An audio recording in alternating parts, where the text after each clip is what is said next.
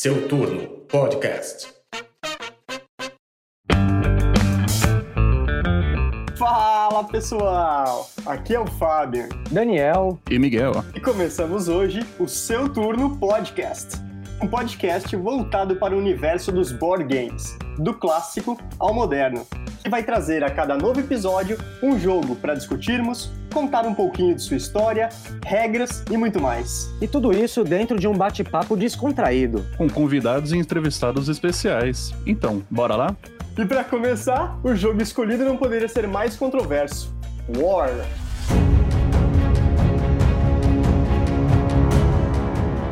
Em 1972, quatro engenheiros da Politécnica da USP, Gerald, Roberto, Oded e Valdir, decidiram fundar uma empresa de jogos de tabuleiro, a Grow.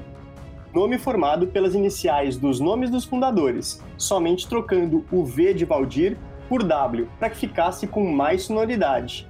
E, em uma garagem no bairro da Moca, em São Paulo, eles montavam manualmente o primeiro produto, o jogo War.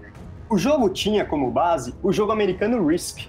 Em 1957, o cineasta francês Albert Lamorisse desenvolveu um jogo chamado La Conquête du Monde, a Conquista do Mundo, composto por um tabuleiro impresso com um mapa do mundo, dividido com alguns países específicos, algumas pecinhas de madeira colorida, cartas e dados.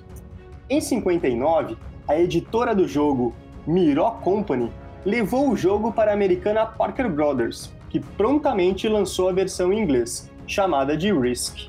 Vale ressaltar que a marca Parker Brothers foi comprada pela Hasbro em 1991 e hoje no Brasil nós podemos comprar tanto o Risk da Hasbro quanto o War da Grow. O jogo War pode ser jogado de 3 a 6 jogadores e é indicado para maiores de 10 anos. Ele é disputado em um tabuleiro que representa o mundo, dividido em seis regiões: Europa, Ásia, África, América do Norte, América do Sul e Oceania. Cada jogador recebe uma carta com um objetivo, e quem completá-lo primeiro é o vencedor.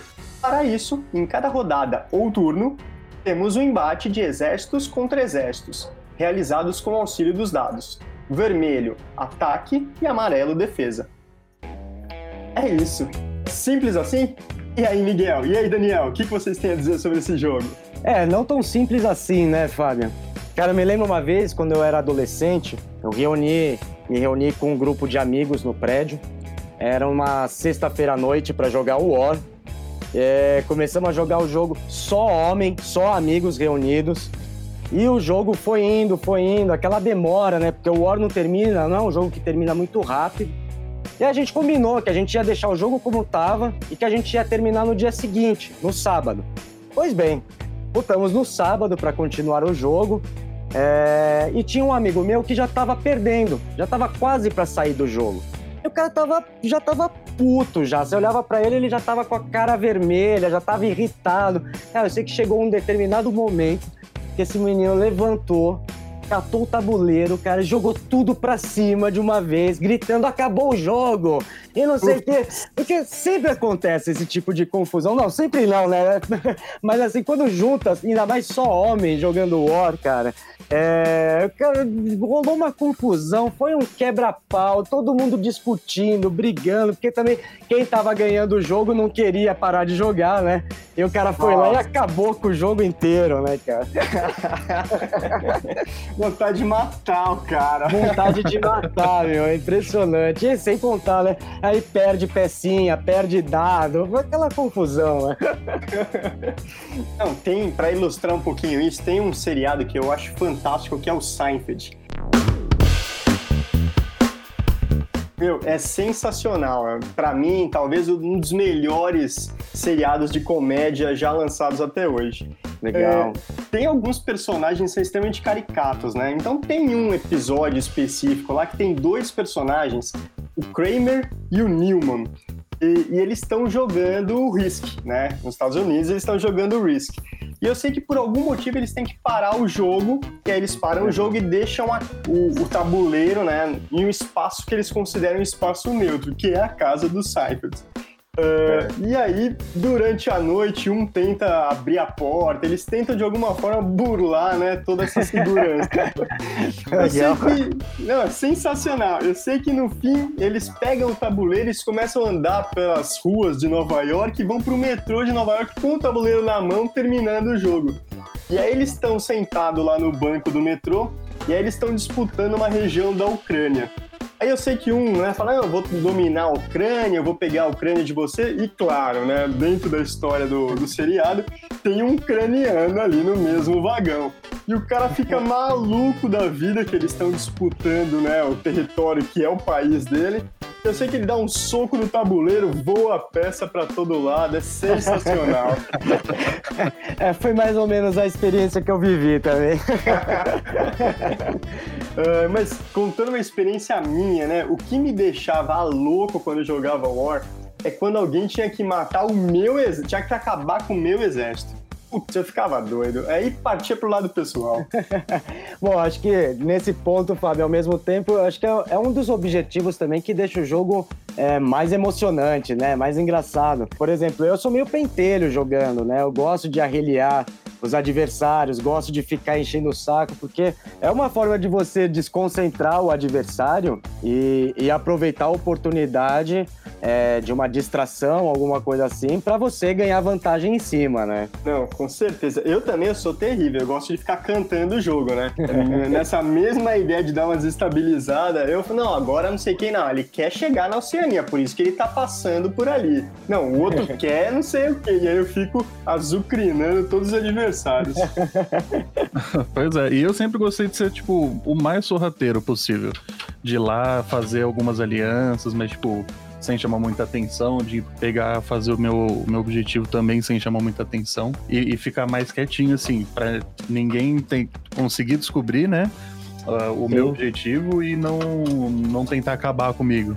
E é isso que eu acho que é muito legal do jogo. É, ele te dá essa possibilidade de você fazer a estratégia que for. É, não precisa ficar seguindo uma regra exata assim para ganhar. É verdade. Muito bom, muito bom. É interessante a gente lembrar também, né, que ao longo aí dos anos o jogo foi recebendo algumas novas versões, versões especiais.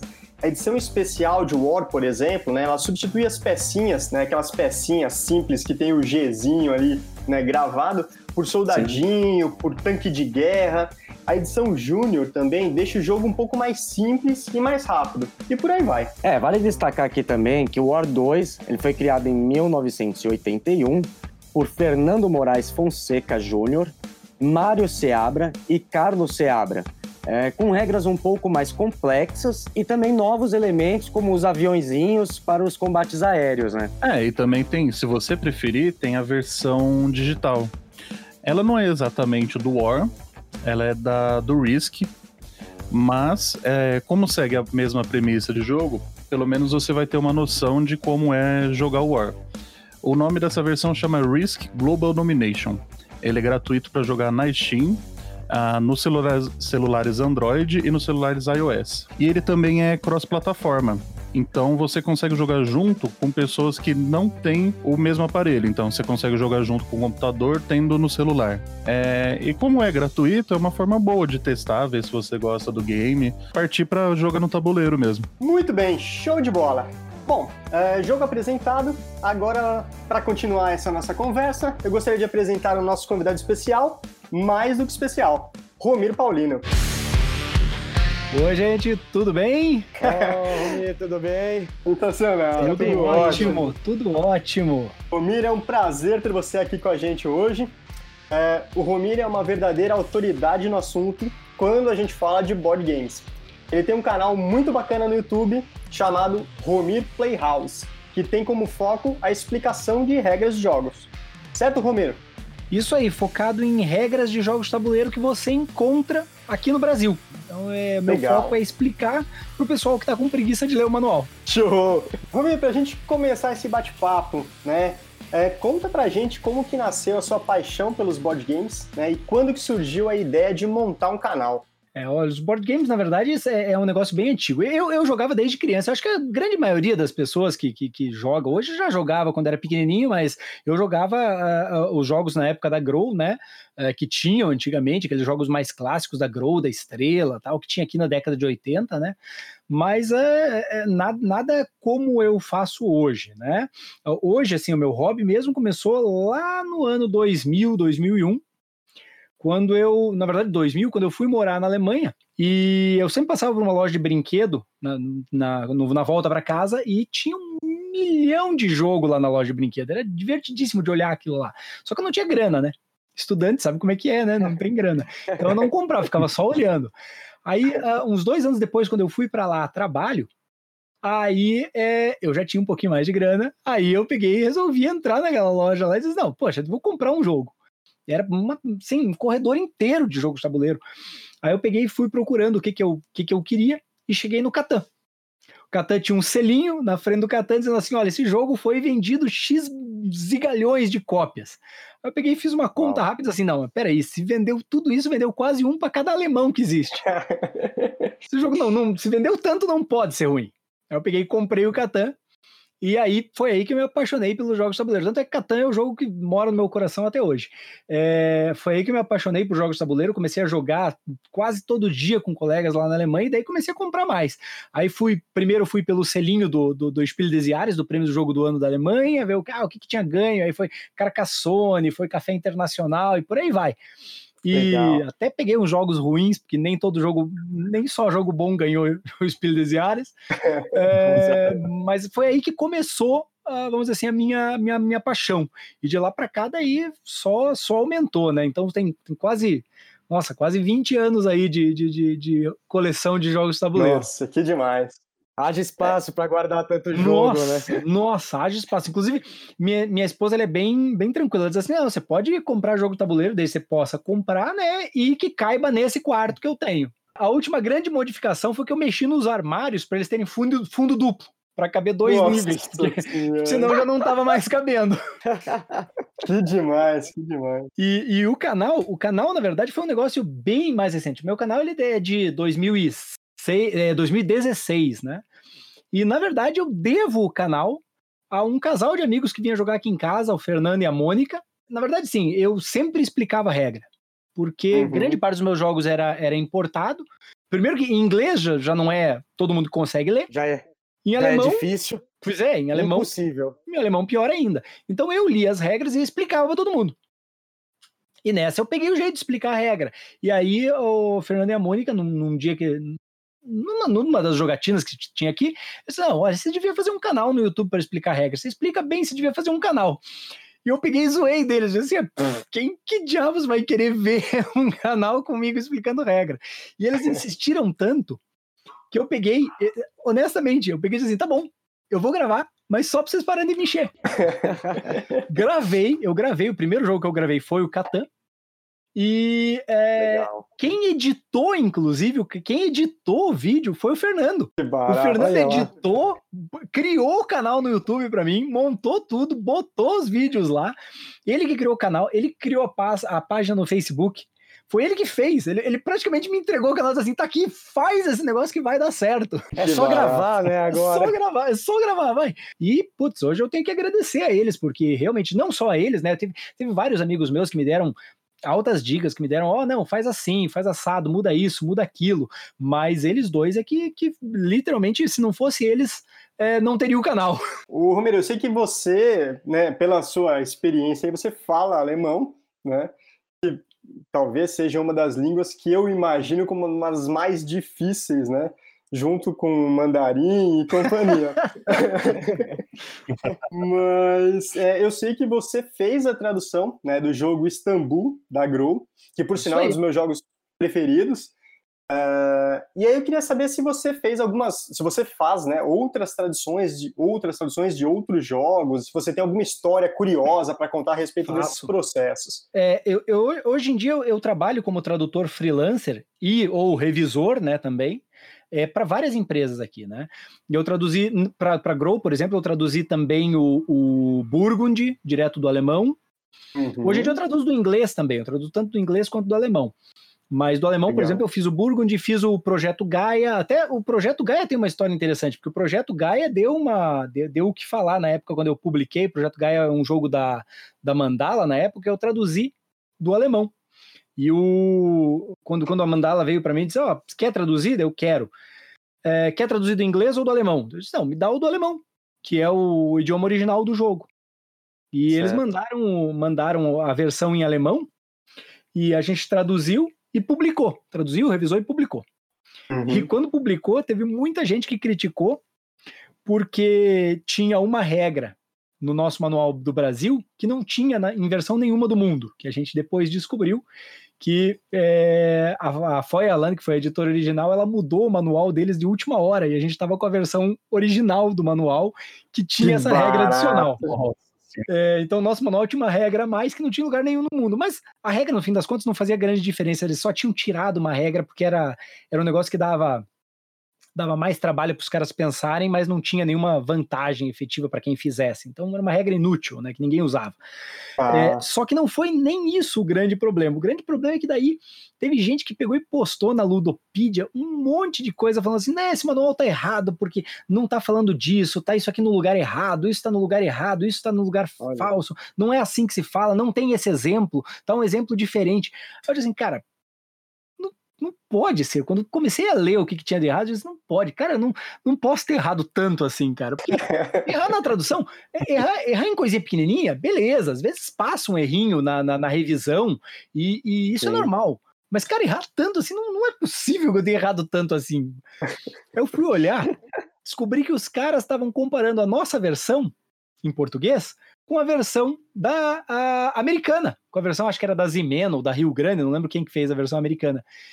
E os caras da versão americana tinham rediagramado o manual alemão completamente. Eles mudaram completamente. Eles literalmente não era uma tradução, era uma outra versão de manual, completamente diferente. A ordem das coisas estava diferente, os exemplos eram outros, era um outro manual. e aí nossa, nós tivemos que confusão. pegar nós tivemos que pegar e explicar para o pessoal aqui do Brasil que estava reclamando que, olha, não, nosso manual está traduzido corretamente conforme a edição original. Você que está olhando um manual que foi rediagramado por outra empresa que não é o manual original do jogo. Olha isso, né? Que barato. E aí, não sei, as pessoas acabam levando, né, o inglês como se fosse talvez, né, o, O o original. manual base, né? É, não, então é assim, tradução assim, só quem trabalha com a tradução que sabe como é como é complicada de fazer e como dá trabalho de fazer. Olha, Bom, e falando um pouquinho do, do, do War, ah, cê- a gente falou também do, do Risk, né, no começo, porque uhum. inspirado, tudo. Ah, Você sabe qual que foi as diferenças eh, entre um e outro?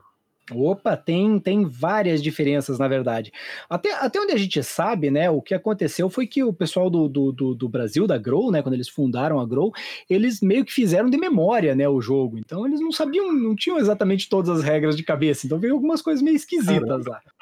Que barato. A, a primeira delas é que é o seguinte: é, todo, todo início de rodada você ganha exércitos novos. Na verdade, inclusive, essa é uma das grandes. A, a dúvida mais frequente que me perguntam no meu vídeo do War é se você ganha exército toda a rodada. Sim, você ganha exércitos toda a rodada. E aqui no Brasil você ganha a quantidade de territórios que você tem dividido por dois. Lá fora, você ganha a quantidade de territórios que você tem dividido por três. Então você ganha menos exército, tem menos recebimento de exército, tem menos exército entrando no teu no teu no teu tabuleiro. Então com, com menos exército você obviamente vai ter que jogar mais taticamente. Então o jogo é um pouco é, ma- mais um pouco mais tático porque você não tem tanta entrada de exército, né? O mapa é diferente. O mapa é, ele, ele tem divisões geográficas é, distintas, não é exatamente igual ao do Brasil, o mapa que tem aqui. Uhum. É, e o, aqui no Brasil, o jogo já foi lançado com cartas de objetivo. Sabe aquelas cartas lá? Conquiste 24 Aham, territórios sim. quaisquer, destrua o exército azul. Exato. Que é o O- grande problema, né? Pois é, o Risk original não tinha isso. O objetivo do Risk original era o objetivo do Pink do cérebro, tentar conquistar o mundo. Meu Deus do céu. E, e você sabe que tem uma coisa curiosa sobre isso? É, o Risk, em 93, na edição de 93, a partir de 1993, ele teve uma revisão. E em 93, o Risk, lá de fora, copiou o War e botou as cartas de objetivo. Que barato. que legal. Até 93 o Risk não tinha. E a outra coisa que é, aí sim isso faz realmente muita diferença, é que o Risk lá fora só tem dois dados de defesa. E o War aqui no Brasil, ele tem três dados de ataque e três dados de defesa. E isso muda uhum. drasticamente as probabilidades. Para ter uma ideia, com três dados de defesa, que aqui no Brasil, se tanto o atacante quanto o defensor jogarem três dados, o defensor tem 38% de chance de sair ileso, tá? de não perder nada. Com apenas dois dados de defesa, se o atacante atacar com três dados e o defensor jogar dois dados para se defender, essa chance cai para 29,3%.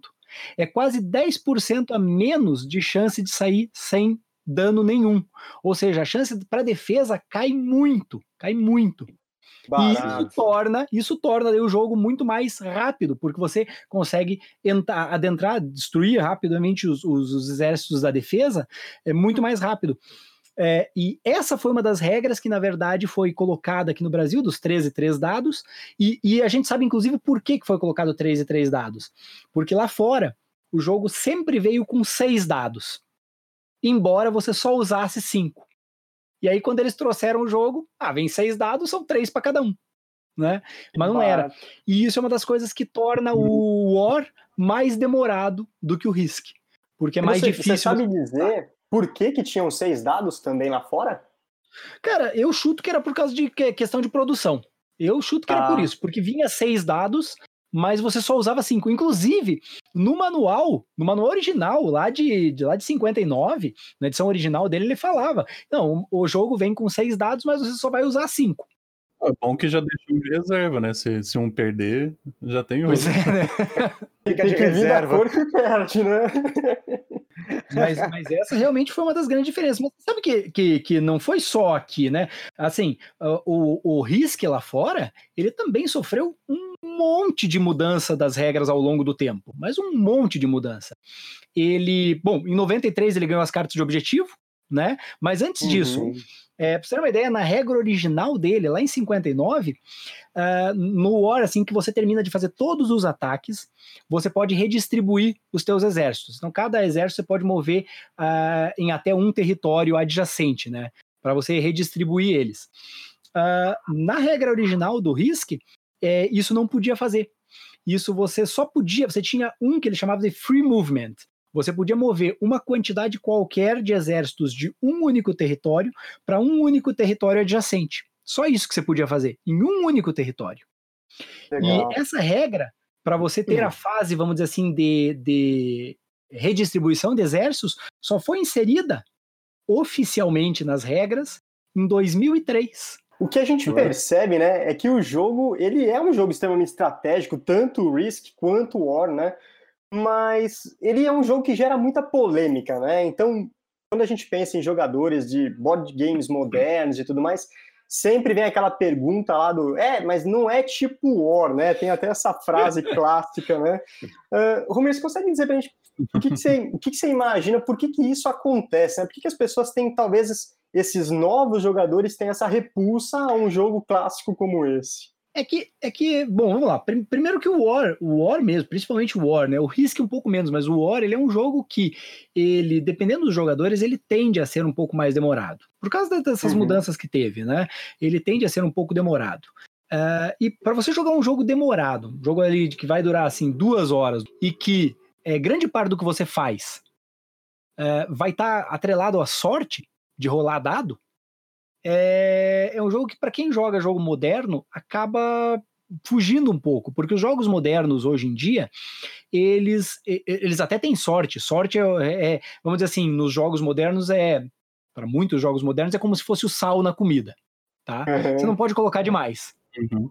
tá? Senão não fica legal, bom. Legal. Então você, é, é, é interessante porque você vai ter assim um componente de sorte, mas você vai ter muitos outros mecanismos que vão ajudar você a mitigar a sorte ou a você conseguir trabalhar com a sorte. E o War não tem nada disso. O War é simplesmente uma rolagem de dados, tá? Então uhum. isso não agrada muito os jogadores é, de board game moderno, tá? Uh, mas isso não tira o mérito do War. O War é um jogo que, queira ou não queira, o War e o Risk. Uh, o Risk tá aí desde 59, o War desde uhum. a fundação da Grow. E você é. encontra eles para vender em tudo que é lugar. Porque, é, queira ou não queira, assim, ele é um jogo que tornou-se clássico, é um jogo que vende bem, e é um jogo que traz jogadores novos para o hobby. Ele não agrada muito quem passa desses, desse, desse nível inicial e acaba conhecendo os jogos mais modernos. O War é um jogo que eu digo que ficou datado, ele é um jogo que é, você vê que ele tem uma certa idade já, né? Uhum. Ele não envelheceu tão bem assim, vamos dizer assim, né? ele tem uma certa idade, ele tem, ele, você vê o peso da idade nele, mas ele não deixa de ser um jogo clássico, um jogo que marcou uma época, é um jogo que, queira ou não queira, tá aí no mercado, atraindo novos jogadores. Legal, com toda certeza, né?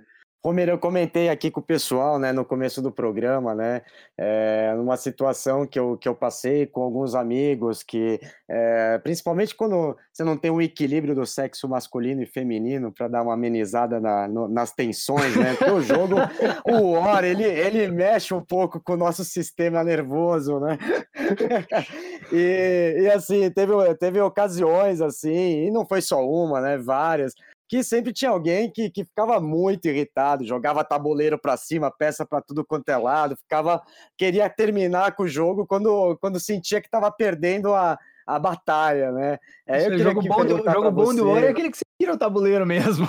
É, exatamente. Né? E aí, lógico, né? Não poderia deixar de perguntar para você se, se você já passou por alguma, alguma situação desse tipo, que, que o, o, o jogo não terminou tão bem assim, né? Não, olha, eu, eu já, já, já, já vi briga, já, já vi briga jogando War, mas eu, graças a Deus, nunca participei de uma. eu nunca participei de uma, não, mas eu já vi, já vi. Oxe, já vi. É, em casa da praia, na, na, na, praia, na praia. Você levar o War pra jogar na praia. Aquele bando de primo ah, jogando War na né? praia. Já viu. Muito bom. Aproveitar a brecha, eu só fazer mais uma pergunta aqui para você, Romir. É, lógico que a gente tem algumas, é, algumas estratégias né, é, iniciais do jogo.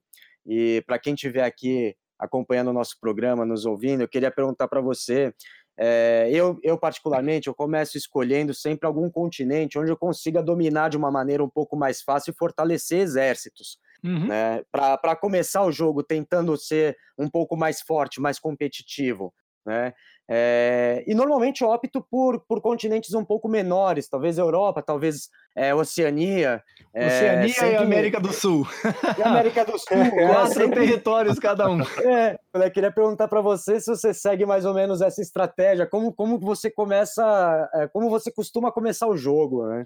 É, assim, é, na verdade até tem uma coisa que é interessante. Como é que você começa distribuindo os exércitos no tabuleiro? É aleatório? No começo é aleatório, né? É, não, exatamente. Pois é, o War lá, é, é, o original, né, o que foi copiado lá de 50 e pouco, que, que, que, é o que tinha, que tem o War aqui no Brasil, você distribui completamente aleatório, né? Você vai abrindo as cartinhas de território e vai colocando um território em cada um. Então é completamente aleatório, né? Uhum, o War 2 sim. corrigiu isso. No War 2 você, cada jogador escolhe um território e coloca um exército lá.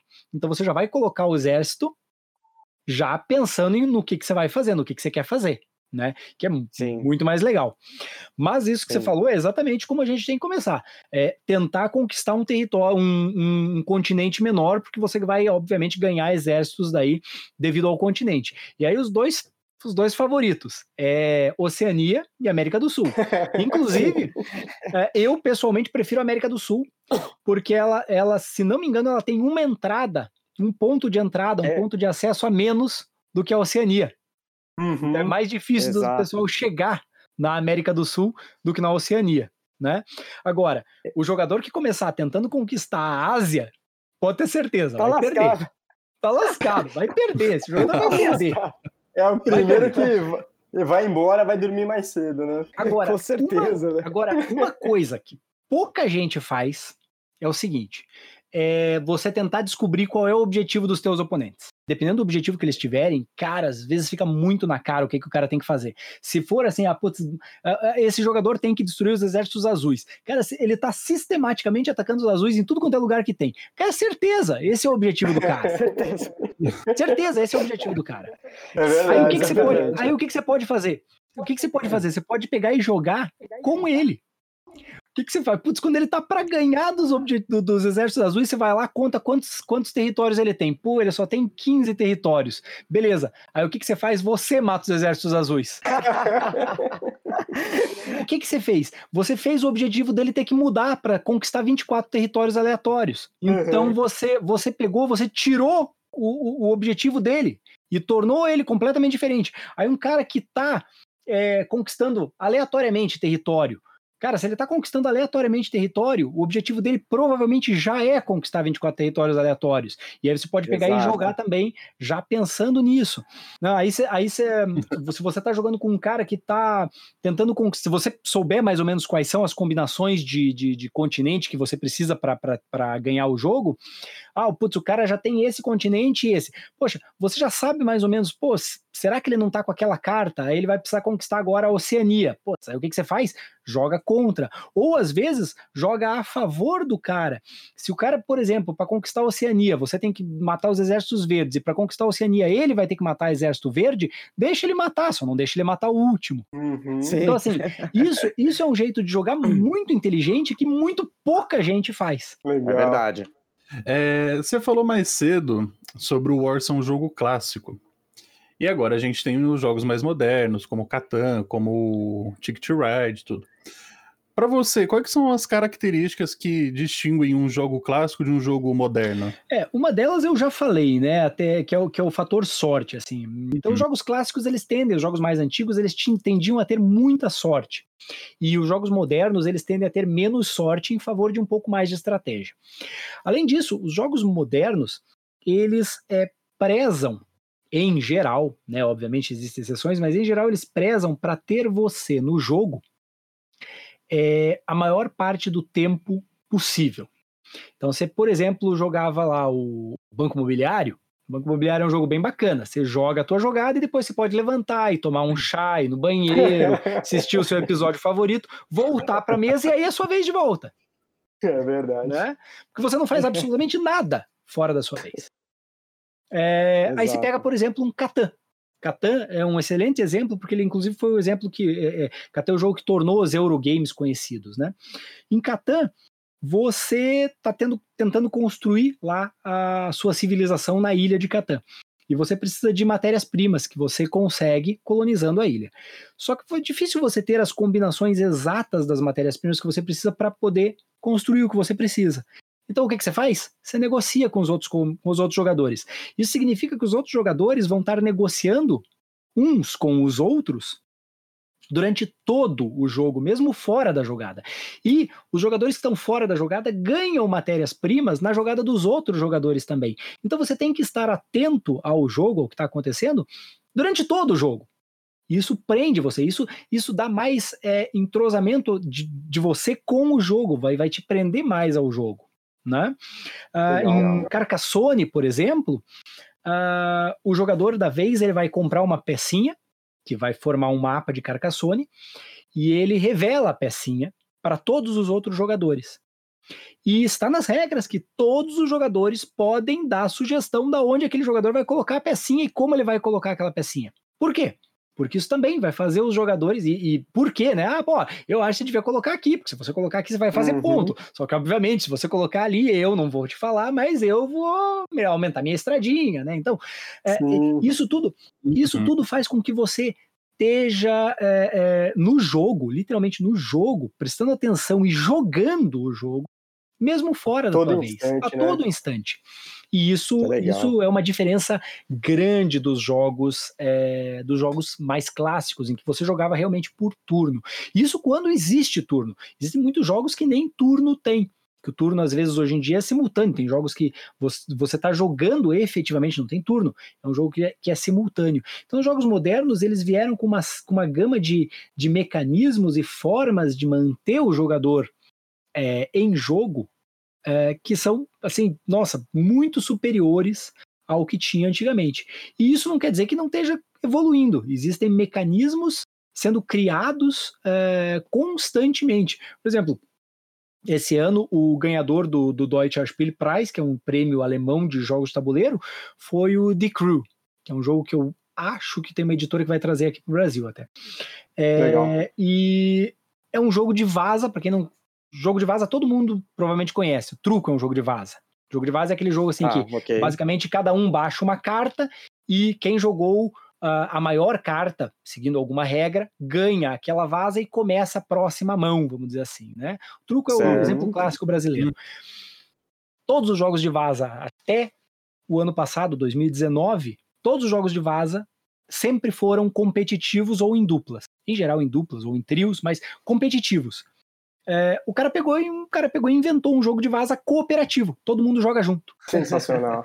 Então, assim, os jogos modernos, isso é muito legal nos jogos, porque os jogos você vê que, assim, é, eles ficaram meio que estagnados no tempo durante algum tempo, mas é, de ah, 90 em diante, eles têm evoluído constantemente. A cada ano você vê inovações, você vê ah, coisas novas sendo trazidas, mecanismos novos. É, novas formas de utilizar mecanismos antigos. Então, é um, é um hobby que é fantástico, porque ele está em evolução. Muito legal. Pro pessoal, por exemplo, que curtia, curtiu mais os jogos clássicos na infância e na adolescência, como esses que a gente citou aqui, o Banco Imobiliário, o Detetive, o Jogo da Vida e o próprio War, né? é, até eu vou falar, né? Seria uma dica voltada até para mim, porque eu sou uma pessoa que me- se apegou muito a esse, esse período que veio da, da década dos anos 80, 90 para cá, é, com esse Uhum. tipo de, de jogos, né? E, e para o pessoal que quer entrar nesse universo dos board games, hoje em dia, queria saber qual, qual jogo você acha legal, que realmente seja encantador e que brilhe os olhos e que desperte o interesse para as coisas novas que vêm surgindo, né? É, eu acho assim, alguns eu já falei aqui, eu vou falar de volta, né? Eu acho que assim, tem dois jogos que são muito bons para quem tá começando, porque eles têm regras que são relativamente simples, mas é, você nota que eles têm uma certa profundidade à medida que você vai jogando. E é, e hoje em dia, inclusive, eles são jogos que, se você falar com, com jogadores bem mais modernos, eles também vão dizer: ah, mas isso aqui é jogo antigo já. É, Uhum. Porque o hobby, ele, como eu falei, vem evoluindo, mas são excelentes jogos para quem tá começando. O primeiro é o Catan, Sim. do Klaus Teuber, ele é um jogo de 95 já, e foi o jogo com o que eu comecei minha coleção. Ele é um excelente jogo para 2 a 4 jogadores. Tem expansão para você jogar em 5 ou 6, mas ele é um excelente jogo. Excelente jogo você encontra Maravilha. fácil aqui no Brasil. Legal. O outro é o Carcassonne. Carcassonne também é um jogo de 2000, um jogo que tem 20 anos o jogo. Uhum. Também um jogo muito bom, com uma partida é, é, significativamente mais rápida do que do, do de Carcassonne, do que de Catan, né? Certo. Mas também um jogo muito bom para quem está começando. Ahn, acho que 2 a 5 jogadores. É, muito bacana, muito bem, muito bem feitinho também, tá? Vale a pena. Legal. E aí tem dois jogos que eu vou indicar, assim, que são é, um pouco mais modernos, Uhum. tá? Um pouco mais atuais, mas também muito legais. Um deles é o Seven Wonders. Seven Wonders é um jogo que a Galápagos produz aqui no Brasil. Uhum. Ele é um jogo que ele tem sete, ele tem, eu acho que oito anos, se não me engano, de idade. Se não me engano, oito anos de idade. Ou nove, talvez oito ou nove anos de idade. Uhum. Ele é o jogo que, quando ele foi lançado, ele foi o jogo que arrematou todos os prêmios de, de jogo de tabuleiro mundo afora naquele ano em Uau. que ele foi lançado. Ele é um jogo muito bom. Ele é um jogo muito bom, é um jogo de é, que insere um mecanismo que a gente chama de drafting, que é você compra uma mão de cartas, escolhe uma para você jogar, que você vai usar, e toda a restante da sua mão você passa para o próximo jogador. E o que você não usou, quem vai usar é o próximo, próximo. jogador. Que legal. Então é um jogo. Então é, então é um jogo que insere um mecanismo no qual você vai notar, a partir do momento que você jogar uma, duas, três vezes, que você tem que jogar olhando o seu jogo e o jogo do seu vizinho. Sim. Porque muitas vezes você vai ter que pegar e escolher uma carta que não é a melhor carta para você, para evitar de que uma carta excepcional sobre para o seu vizinho usar. Então é, um legal, jogo que legal. dá uma. E o Seven Wonders ainda tem um negócio que é, é- é excepcional, que ele tem várias formas de você ganhar, muitas formas de você ganhar de, de formas diferentes. E isso permite que, eventualmente, até jogadores novos, quando jogando com jogadores mais experientes, tenham chance real de ganhar a partida. Porque tem muitos jogos que, infelizmente, é assim: ah, o jogador mais experiente usualmente é quem ganha. E no Seven Wonders, isso nem sempre acontece. O Seven Wonders ele consegue dar uma chance razoável para um jogador inicial, né? Desde que, obviamente, você dê é, é, a instrução correta e essas dicas de você jogar olhando pro vizinho tal, né? Você dê isso pro, pro jogador, ele vai ter chance de ganhar também. Que legal. E um jogo mais moderno ainda tem o King Domino. King Domino é um jogo para família que a Paper Games produz aqui no Brasil, é, dois a quatro jogadores, que é um jogo rápido e excepcional também para você jogar assim é, em família, para você pegar e introduzir gente nova. Precisa de 10 minutos para ensinar as regras é, e você consegue jogar várias partidas em sequência, divertidíssimo, vale a pena também testar. E é um jogo que, assim, eu lembro que quando eu vi o King Domino pela primeira vez, eu olhei e disse assim, nossa, mas ninguém fez isso antes? E, e não, ninguém tinha feito isso antes. Era pegar e é, usar né? pecinhas, pecinhas de tipo dominó, assim, King Sim. Domino, né? Tipo Sim. no dominó, para montar o teu reino tal. E daí botando as regras lá de como é que você monta o reino tal. Muito bacana, muito inteligente o joguinho. Legal. Romero, eu queria saber a sua opinião a respeito dos jogos cooperativos, né? Não sei se é uma tendência, mas eu vejo cada vez mais jogos cooperativos aparecendo aí.